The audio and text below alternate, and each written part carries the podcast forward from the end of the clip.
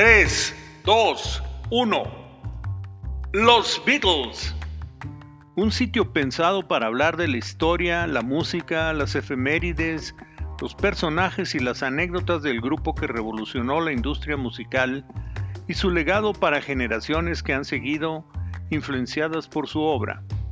Un largo camino de más de 60 años documentado y comentado por su amigo, el Beatle fan por excelencia, Jorge Bólido Telles, desde el centro de la República Mexicana. 3, 2, 1. Los Beatles. Comenzamos. Capítulo 14. La audición con EMI Records. Hola queridos amigos, fanáticos del Cuarteto de Liverpool. Nuevamente su amigo Jorge Telles para platicar de cómo Brian Epstein pudo conseguirles la audición con el consorcio disquero más importante de Inglaterra, EMI Records. Recordemos que a finales de 1961, Brian Epstein viajó a Londres con la intención de encontrar una casa disquera que quisiera grabar a su grupo y llevaba bajo el brazo el primer sencillo que habían grabado los Beatles en, Alemania con la canción My Bonnie y alguna publicidad, fotos, fotos de, del grupo en sus principios. Contactó a EMI, entre otras casas disqueras, y fue rechazado rotundamente el 18 de diciembre de 1961. La siguiente disquera que visitó Brian fue Decca Records, una disquera importante que sí se interesó en escuchar a los Beatles, inclusive visitarlos en Liverpool para escucharlos tocar en vivo y además les brindó la oportunidad de audicionarlos el 1 de enero de 1962. En esta audición, los Beatles interpretaron 15 canciones que Decca grabó en cintas de dos tracks. Después de analizar lo que escucharon, los ejecutivos de Decca tomaron la decisión de no aceptar al grupo y se lo comunicaron a Brian Epstein. Durante esa reunión, Brian no se fue con las manos vacías, pues los ejecutivos le obsequiaron una copia de las cintas aconsejándole que la transfiriera a discos demo para que le fuera más fácil mostrarlas a otras disqueras que él considerara interesantes. De hecho, le recomendaron que lo hicieran que lo hiciera con ellos mismos en Deca y que contactara al señor Tony Meehan para que le hiciera, le hiciera la chamba. El precio que le cotizaron fue de 100 libras, lo que espantó a Brian. Amén de que no le gustó el trato que le dio Mihan, por lo que decidió buscar otra opción, ya que la idea de transferir las cintas a disco era muy interesante. Caminando por Londres, en mayo de 8 de 1962, Epstein se dirigió a una pequeña oficina de la disquera HMB en la calle Oxford, donde por una módica cantidad podrían hacer la transferencia de las cintas a disco. La persona que lo atendió fue Kenneth Boast, quien le encargó el trabajo a los técnicos Jim Foy y Ted Huntley, quienes al estar haciendo la transferencia escucharon el sonido de las rolas y les agradó demasiado. Huntley se comunicó con Sid Coleman, gerente de la compañía de publicidad de EMI Records, Admiral Beechwood, que tenía sus oficinas en el piso superior del mismo edificio, recomendándole que oyera las canciones que estaban transfiriendo. Coleman escuchó las canciones y de inmediato se interesó en dos rolas originales, Love of the Loved y Hello Little Girl, para incluirlas en su catálogo. Los ingenieros le pidieron a Epstein que si estaba interesado en conocer a Coleman y escuchar una propuesta, subiera a la oficina del ejecutivo para platicar al respecto. Goldman y su asistente Kim Bennett se reunieron con Brian para hacerle una propuesta de publicación de las dos rolas antes mencionadas. Y Brian aprovechó su interés condicionando el acuerdo de publicación siempre y cuando le ayudaran a conseguir un contrato de grabación con alguno de sus contactos. Coleman aceptó esa condición y de inmediato intentó contactar a los encargados de AR en EMI, Norrie Paramore, Wally Ridley y Norman Newell. Pero todos estaban ocupados y terminó llamando a la oficina de George Martin, también ejecutivo de artistas y repertorio, pero para Parlophone Records. Fue su secretaria Judy Lohar Smith quien agendó una reunión con Epstein para la mañana siguiente.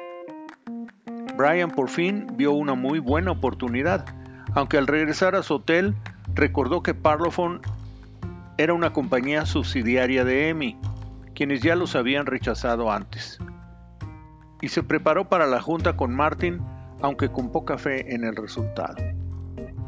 El 9 de mayo, Epstein dejó su hotel Green Park para reunirse con George Martin en las oficinas de EMI. Martin escuchó el disco demo que trajo con mucha atención y opinó que el grupo tenía un sonido interesante y estaría interesado en escucharlos en vivo en cuanto la banda regresara de Hamburgo después de cumplir su compromiso en el top 10. De inmediato, Epstein envió un telegrama a los muchachos diciéndoles felicidades chavos, Emi solicitó una sesión de grabación, favor de ensayar nuevo material. El mensaje lo recibieron los Beatles con mucho entusiasmo y tan pronto como pudieron fueron a Polydor Records para comunicarles el interés de Emi en ellos. Como grupo solista y no solo como acompañante de otros artistas, como había sido su rol en el corto tiempo de contrato con Polydor. De volada se pusieron a componer nuevas rolas para la audición. Una de ellas fue P.S. I Love You. Cuando los Beatles regresaron a Inglaterra en junio 1 de 1962, de inmediato comenzaron a ensayar para la audición con Emi, que se había planeado para el miércoles 6 de junio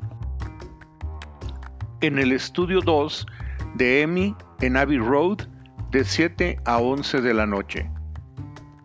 Ese día sería la primera vez que John, Paul, George y Pete Best pisarían lo que sería su casa grabadora en los siguientes años. Ese día, Brian los presentó con George Martin, quien les contó de su experiencia produciendo los discos de The Goon Show, que era uno de los shows con más popularidad en la radio británica, con Peter Sellers, Harry Seacombe y Spike Milligan, lo que rompió el hielo especialmente con John, que era super fan de The Goon Show. Tras instalarse en el estudio, los Beatles tocaron su cover de Bésame Mucho, compuesto por la mexicanísima Consuelito Velázquez, y sus originales Love Me Do, P.S. I Love You y Ask Me Why, que fueron grabadas por el grupo de producción encabezado por George Martin, aunque la grabación inició bajo la producción de Ron Richards, coproduciendo Norman Smith como ingeniero de balance y Chris Neal como segundo ingeniero. Y luego se les unió George Martin y produjeron discos demo. A Martin le agradó el grupo y en especial la rola Love Me Do, aunque no le agradó el sonido de su baterista. Al terminar la audición se despidieron de Martin con la promesa de que les iba a dar una respuesta en corto tiempo. Brian dio por hecho que serían contratados. Inclusive, al regresar a Liverpool, anunció al grupo como artistas del sello Parlophone en el periódico local Mercy Beat en su número de junio 14. Aunque ni siquiera hubieran recibido una oferta de contrato, pero aprovechó para hacerles publicidad de igual forma en sus siguientes presentaciones en los lugares donde acostumbraban tocar. Pasado el tiempo, durante una reunión con ejecutivos de EMI para valorar algunos discos, Love Me Do fue rechazada por los ejecutivos que la escucharon, exceptuando a George Martin, quien apoyado por Ron White, decidieron enviarle una carta a Epstein a finales de julio comunicándole que su grupo era aceptado para grabar y que debían solamente negociar el contrato de grabación con la etiqueta económica de EMI, Parlophone Records. Finalmente Brian había logrado cumplir su promesa con el grupo de tenerles una compañía disquera y solo faltaba la negociación final del histórico contrato. Es muy importante hacer notar cómo se dieron las cosas para que personajes como Ted Huntley y Sid Coleman reciban el crédito por haber reconocido el potencial de las composiciones de los Beatles y por haberles ayudado a conseguir la entrevista con George Martin para que escuchara su demo y decidir audicionarlos oficialmente para Parlophone Records. Sin esos apoyos, con toda seguridad, Epstein hubiese continuado buscando una disquera diferente, ya que EMI y sus subsidiarias Columbia y HMB los habían rechazado previamente, y la historia sería completamente diferente. Amigos, espero que haya sido de su interés este episodio y me comuniquen su opinión y si tienen algún tema que consideran deba tratar en próximos episodios. Nos oímos próximamente.